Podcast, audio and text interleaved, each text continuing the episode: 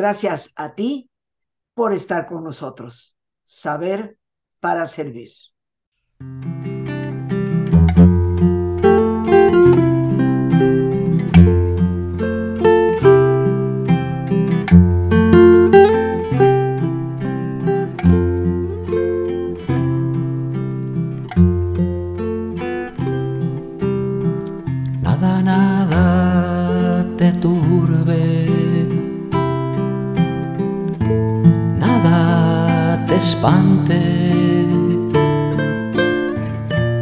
Todo se pasa. Dios no se muda. La paciencia todo lo alcanza. Quien a Dios tiene, nada le falta.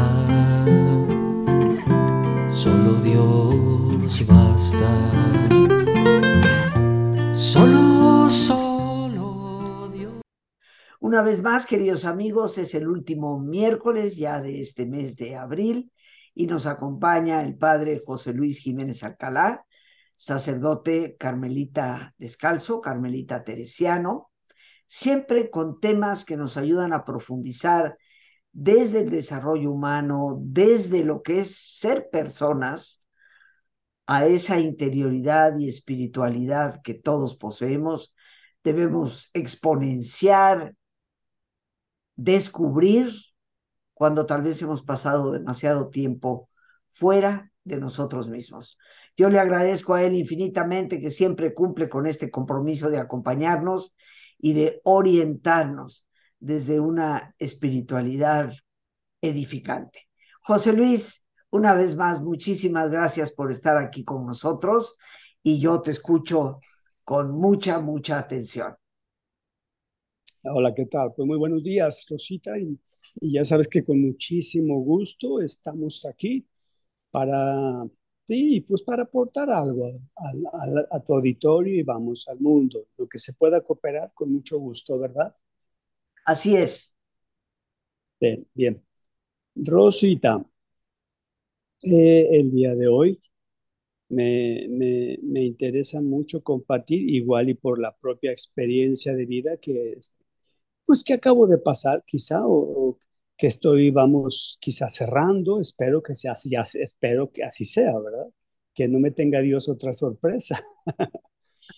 Quiero tratar un tema bellísimo y real, muy, muy real para todos los seres humanos es el tema de las crisis de la vida, Rosita, como tarea espiritual.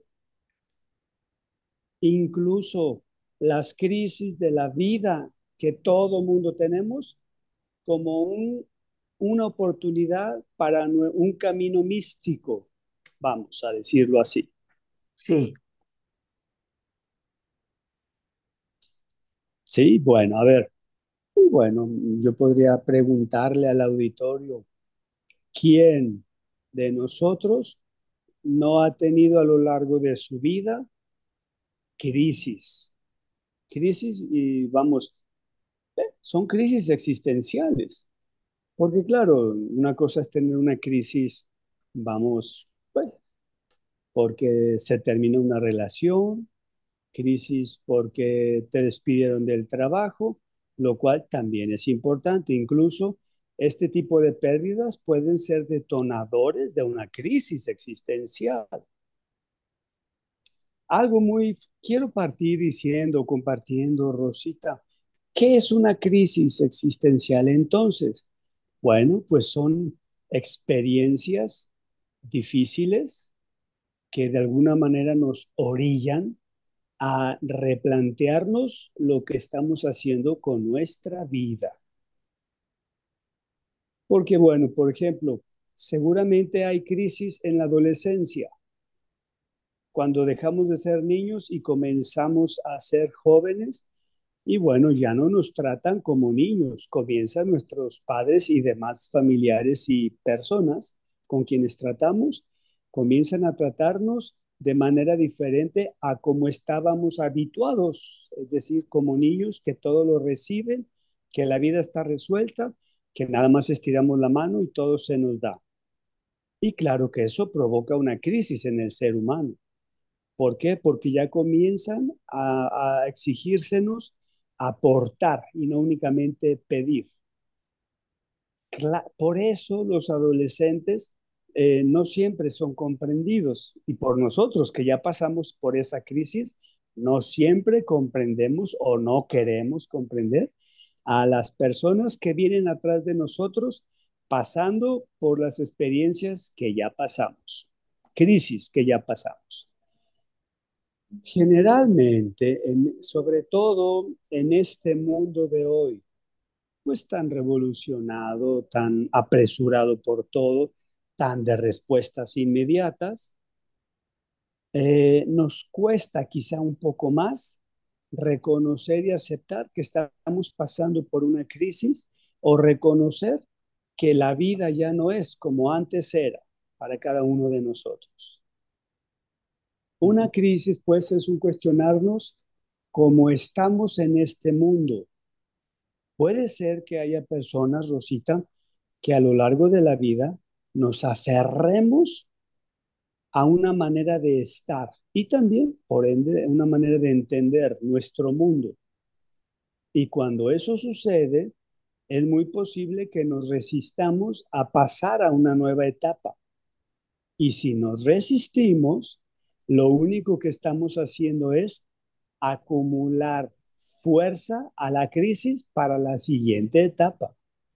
No sé, me imagino que a todo mundo nos sucede de la misma manera, porque cuando uno indaga en este tema de, las crisis de la vida, eh, pues se encuentra con que es una realidad de la historia de la humanidad.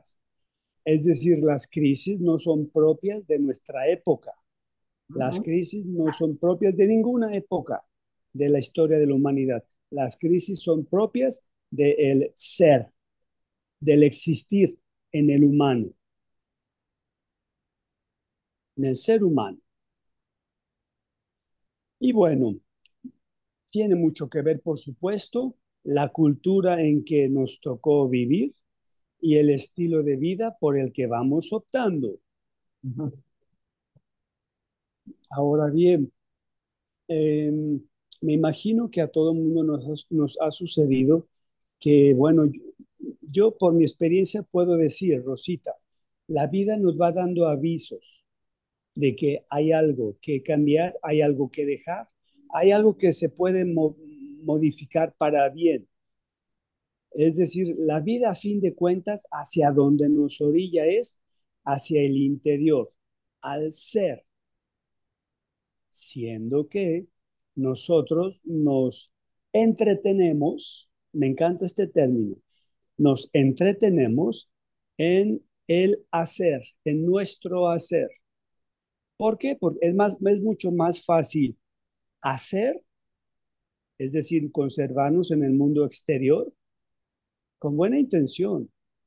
Mucha gente ya ves que, incluso ya ves que se habla de terapias eh, de distracción o terapia, eh, vamos, de aplicación, lo cual es muy bueno, se vale, se vale. Sin embargo, tarde o temprano, si vamos enfrentando cada una de las crisis de la vida que se nos van presentando, o vamos, la misma crisis que no hemos sabido o querido solucionar de fondo, la crisis vuelve a aparecer. Más adelante vuelve a aparecer hasta que va a llegar un punto de la vida en que esta crisis es insoslayable. Ya el, el, hacer, el entretenernos con, actividades exteriores, no va a ser la solución. A fin de cuentas, el ser en el interior humano reclama la atención debida y es precisamente cuando ese ser no es escuchado o atendido lo que provoca las crisis en el ser humano.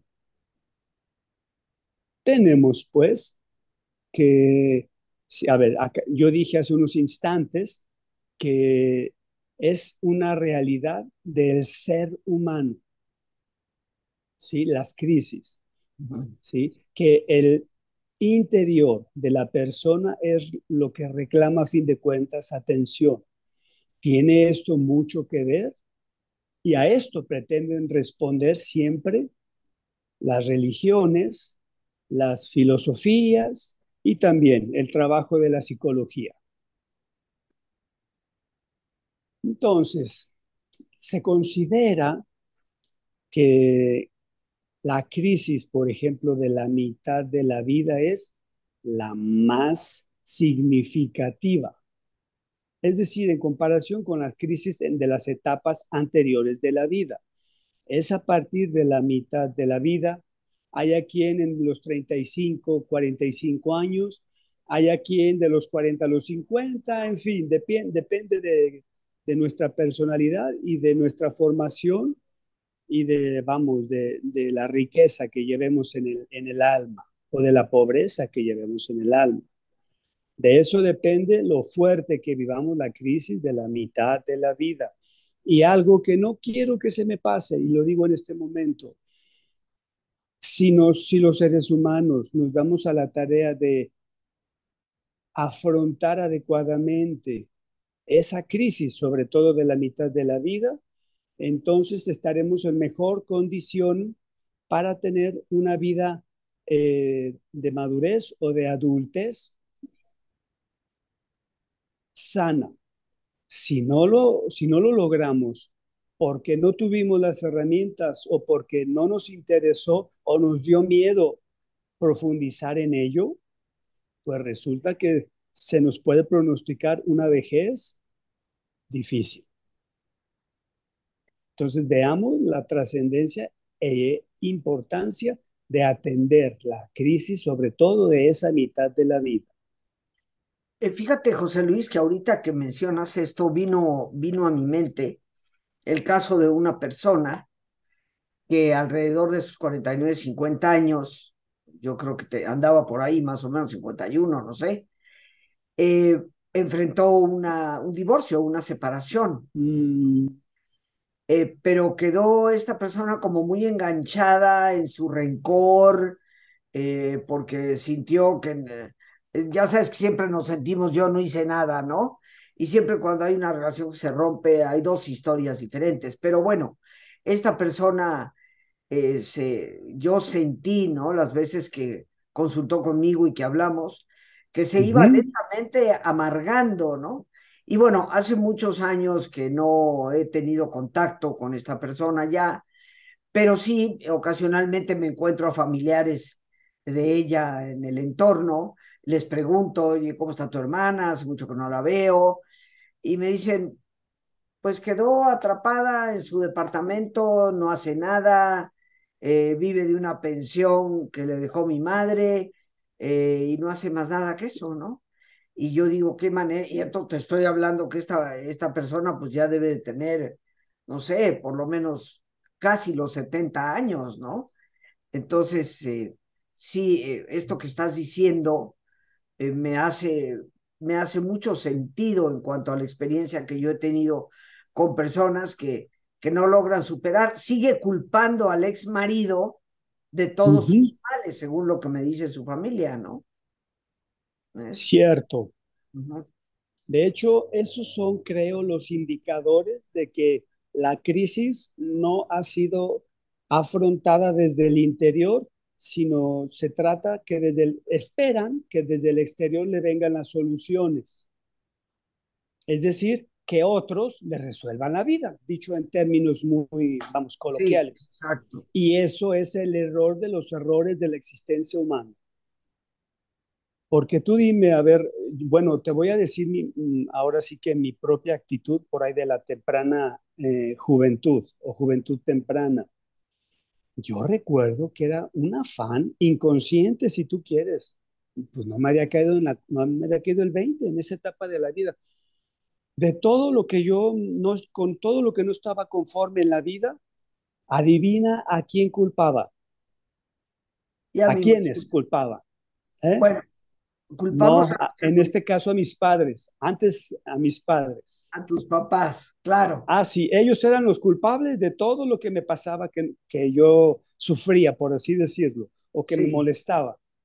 Ah, sí, claro. Y, y, y vamos, es una tendencia muy humana, al menos en nuestra época. Que me duele la uña, ah, pues mis papás tienen la culpa. Si no hay papás, ah, pues entonces está Dios para culpar. ¿Qué afán tenemos? Mira, de hecho, el afán de estar siempre buscando un culpable de lo que yo estoy viviendo es el gran indicador de que no quiero echarme un clavado. No, no sé, no estoy preparado para echarme un clavado en el interior, porque la única manera de poder enfrentar, enfrentar, eh, confrontar y solucionar la situación interior, pues claro que no lo van a hacer los de fuera, porque los de el exterior, Rosita, igual y, igual y nosotros también con los demás, pero la gente allá afuera, pues como no es mi conciencia, la gente allá afuera, pues no está en condiciones de comprender a profundizar lo que yo estoy viviendo. Y viceversa igual y podrán medio entender lo que yo estoy viviendo desde lo que trato yo de dar a entender con palabras.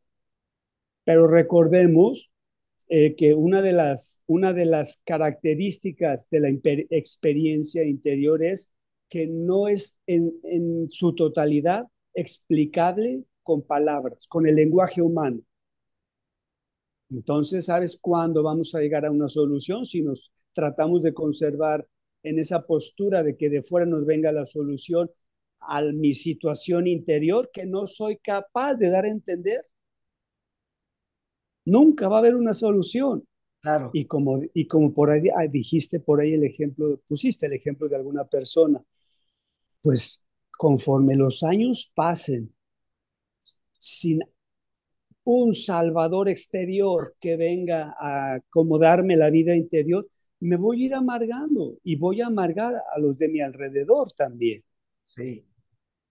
Y bueno, ¿qué se espera de, de una familia, vamos, cuya situación es algo así? Todo mundo esperando que de fuera le venga la solución y por dentro simplemente victimizándose porque yo te dije, yo te expliqué y pues resulta que no tuvimos la capacidad de, de expresar la experiencia interior. A fin de cuentas, Rosita, y esto viene, esta enseñanza viene, eh, eh, vamos, desde siglos atrás. Los padres del desierto no hicieron otra cosa que tratar de darnos a entender que las respuestas a las crisis y sobre todo la crisis de la mitad de la vida son tarea de interioridad. Así de interesante. Incluso después, en la Edad Media, dos grandes maestros que se nos ofrecieron, que retomaron a los padres del desierto, a los padres de la iglesia, tratando de darnos a entender lo mismo. La respuesta, las respuestas se buscan en el interior. El maestro Eckhart, dominico, Edad Media, y también el maestro Johann Stauler. Tauler fue discípulo del maestro Eckhart, ambos medievales dominicos de la Edad Media. Y de ellos, cabe decir que de ellos aprendió, o sea, nuestro Juan de la Cruz, nuestro gran maestro y gran eh, místico, reconocido por las otras, eh, por las otras corrientes místicas. Entonces, de ellos absorbió Juan de la Cruz, es, es obvio. Si gustan, en alguna ocasión por ahí vemos qué, qué dice, por ejemplo, el maestro Eckhart y qué dice Juan de la Cruz para que veamos la semejanza de la propuesta. Muy bello, muy bello. Y a mí esto me encanta resaltarlo porque nadie partimos de cero, Rosita. Eh, eh, recuerdo en una clase, por allá en la maestría, hace pues ya un buen de años, un profesor dijo, no somos eh, independientes de nuestro pasado y de los maestros de nuestro pasado, cultural incluso. Estamos parados sobre los hombros de aquellos que ya tuvieron la experiencia que ahora nosotros estamos teniendo. Experiencia que puede ser la crisis precisamente. Algo muy interesante, Rosita, es que esas crisis, en esas crisis, se nos puede reflejar Muy bien, lo que Juan de la Cruz llama noche oscura del espíritu, en cuya noche oscura del espíritu Dios está presente. Es Dios quien está actuando. Esto cabe resaltarlo y estamos aquí ya hablando de mística, por su, meramente de mística. Las crisis, cuando son abordadas desde donde deben ser abordadas, que es desde el interior, hay que entrar en sí mismo, hay que ahondar y profundizar en el ser, tratando de hacer a un ladito el hacer para permitirle a Dios que hable o permitirle, mejor, permitirnos escuchar el hablar de Dios en nosotros. Las crisis, pues, son oportunidad de autoconocimiento y de aprendizaje de cómo Dios está actuando en nosotros. Perdón, ¿algún comentario, Rosita? Este, me, me quedo reflexionando en, esto. Tú sabes que he trabajado yo mucho con el tema de la resiliencia eh, y el, confrontar nuestras crisis. Eh, y yo creo que las crisis son indispensables para poder avanzar, para poder crecer, para poder conocernos, autoconocernos eh, y poder realmente salir adelante a una vida plena, porque estoy convencida adicionalmente que Dios quiere para todos nosotros una vida de felicidad y de plenitud pero la vida es un caminar, es un andar, ¿no? Algunos quisiéramos que fuera siempre en planito, eh, sin, sin, ningún bache, ¿verdad? Pero un, camino plano, sin baches, eh, deja de tener paisaje. Eh, es como los caminos rectos, ¿no? Hay una enorme, una enorme diferencia entre una carretera en la sierra de, de Chiapas a una carretera plana entre Matehual y Saltillo, ¿verdad? No hay comparación en el paisaje entre estas y la vida debe de tener ese paisaje, creo yo. Eh, me llama mucho la atención y me hace reflexionar las crisis como un camino de interioridad que nos ayudan a descubrir nuestra espiritualidad. Y mencionaste a un gran maestro que es Eckhart.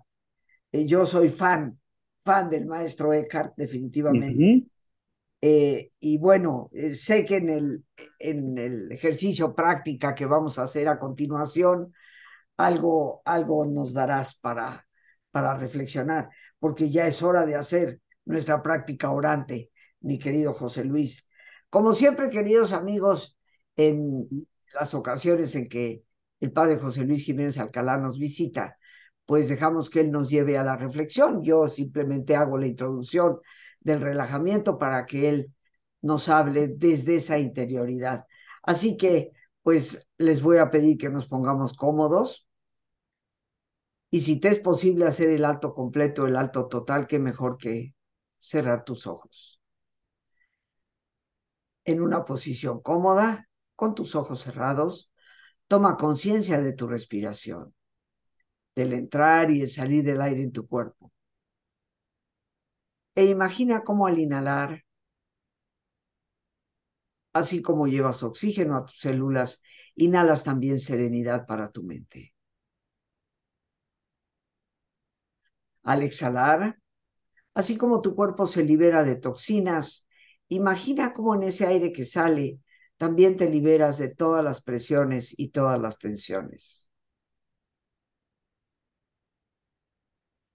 Respira profundamente.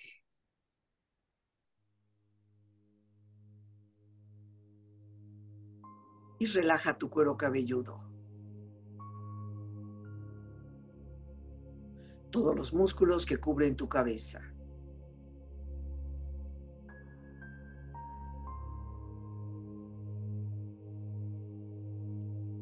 Relaja tu frente. Siente la piel, la vibración de la piel que cubre tu frente.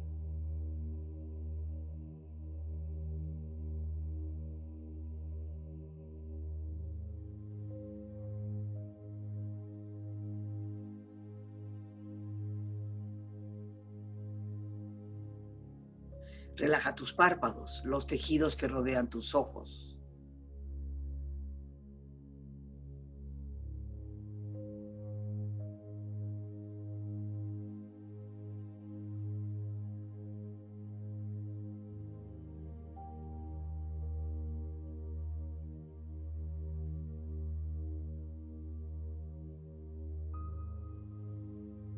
Relaja tus mejillas, toda la piel, todos los músculos que cubren tu cara.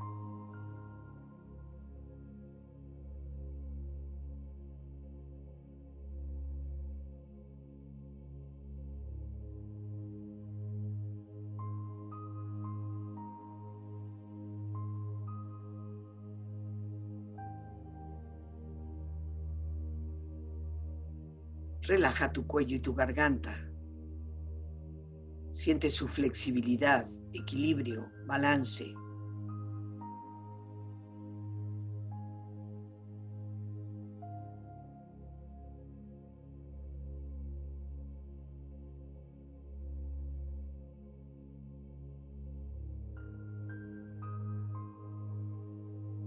Relaja tus hombros, brazos y manos así como tu espalda siente una agradable sensación que relaja todos los músculos en estas partes de tu cuerpo.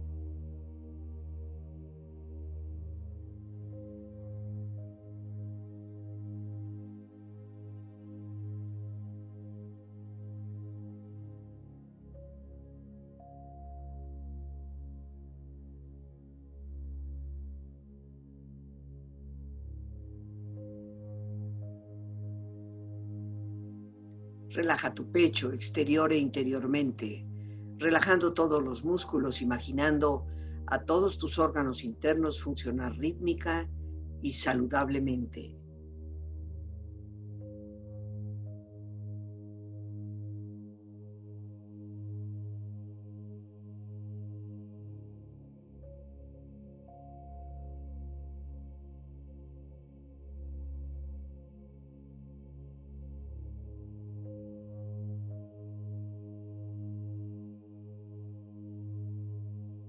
Relaja tu abdomen, exterior e interiormente, relajando todos los músculos, imaginando a todos tus órganos internos funcionar rítmica y saludablemente.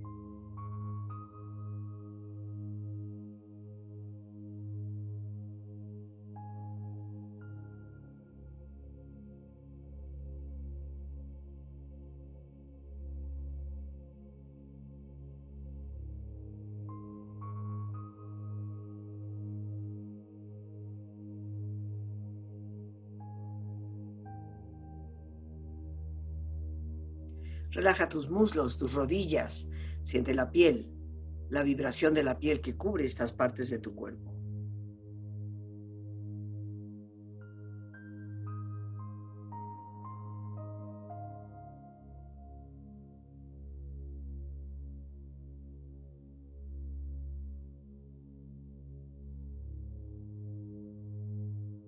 Relaja tus pantorrillas y tus pies.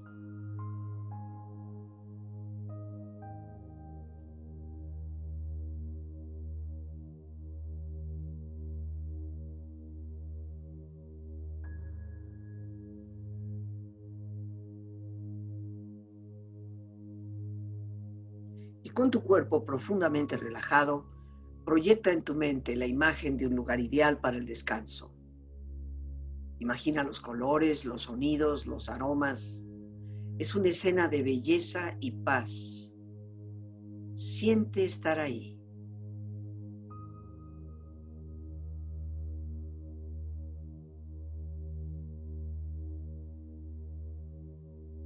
Con tu cuerpo relajado y tu mente serena, reflexiona.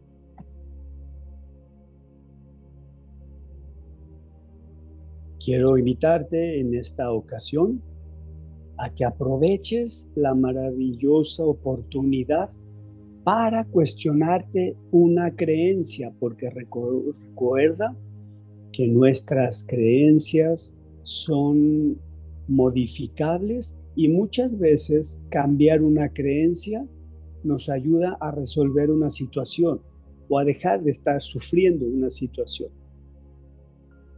Te invito pues a que te cuestiones tu creencia sobre las crisis por lo, las que has pasado. En general, me imagino que no dudaría, mejor dicho, que tienes la idea o la creencia de que una crisis es algo temible. Que Dios nos libre de una crisis, porque nos sabemos si estamos en condiciones de superarla.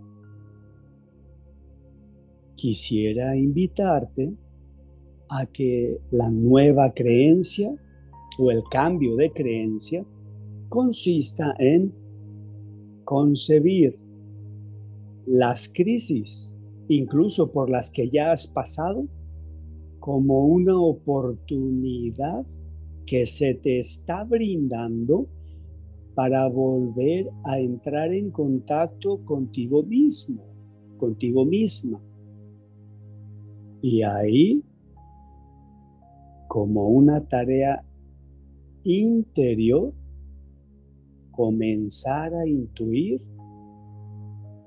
nada menos que a tu creador, la presencia de nuestro creador en nuestro interior. Ese espíritu bendito que también sopla en ti y que lo ha estado haciendo a lo largo de tu vida, el cual es muy posible que en muchas ocasiones no has intuido por entretenerte en un hacer y otro.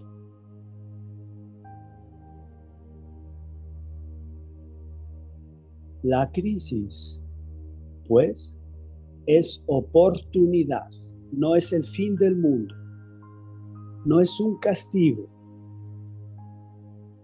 no es un karma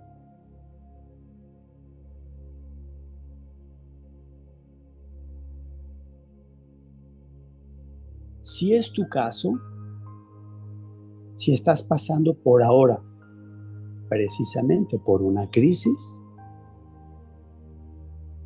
trata de aplicar esta mentalidad o esta creencia a tu crisis.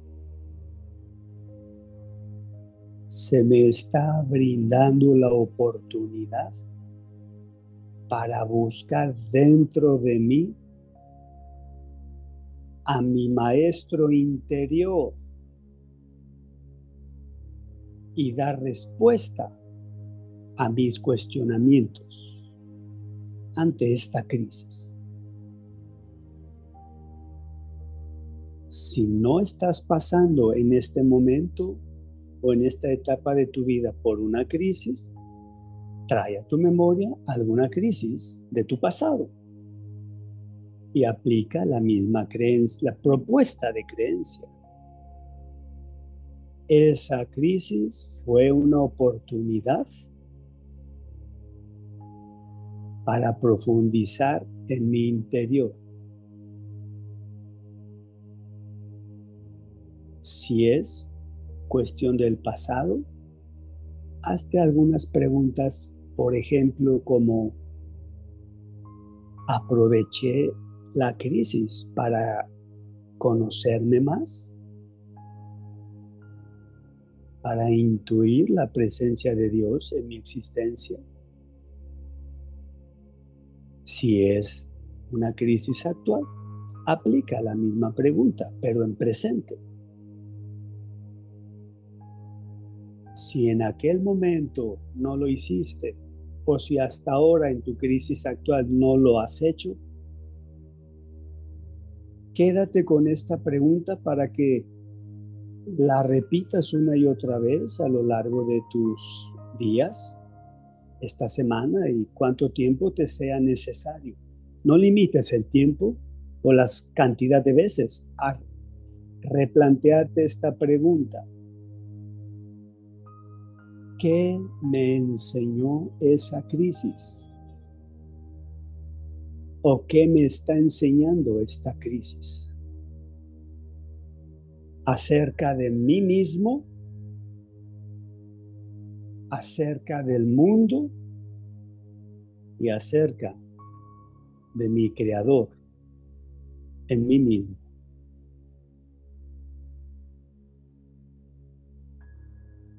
Respira profundamente. Relájate bien Y con esta experiencia empieza lentamente a estirarte, brazos, manos, piernas y pies, moviendo tu cuello, bostezando si lo deseas, haciendo que tu cuerpo retome su nivel de actividad habitual hasta muy lentamente abrir tus ojos. Ojos abiertos, bien despierto, muy a gusto, bien descansado, en perfecto estado de salud, sintiéndote mejor que antes.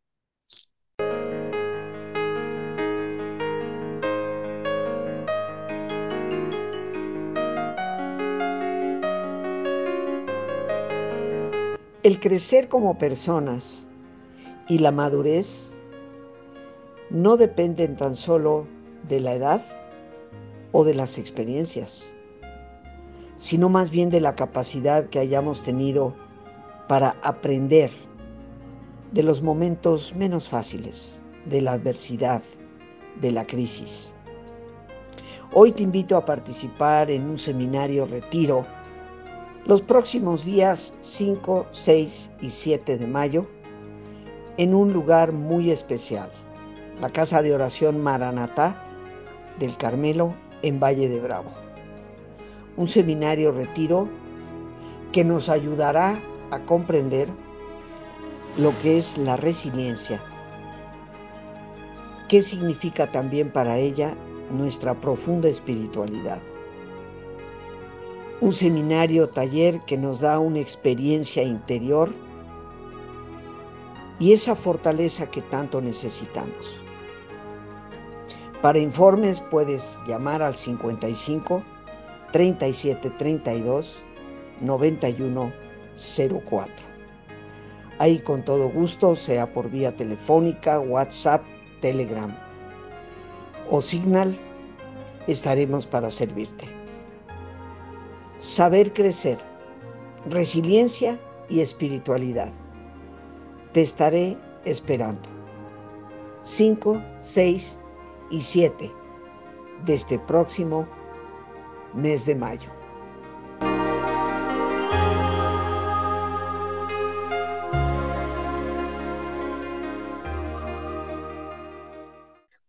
Tema el día de hoy, queridos amigos, en este último miércoles de mes, de extrema, de extrema importancia, considero.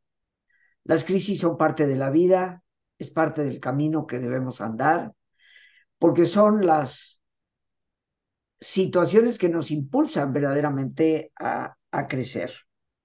Y hoy eh, José Luis, el padre José Luis Jiménez Alcalá, nos habla de la crisis como un camino de interioridad, como un camino de, de autoconocimiento, eh, y a veces eh, ciertamente no nos gusta mucho conocernos a nosotros mismos, pero es un camino indispensable, porque después de todo, creo yo, José Luis, somos criaturas maravillosas del buen Dios.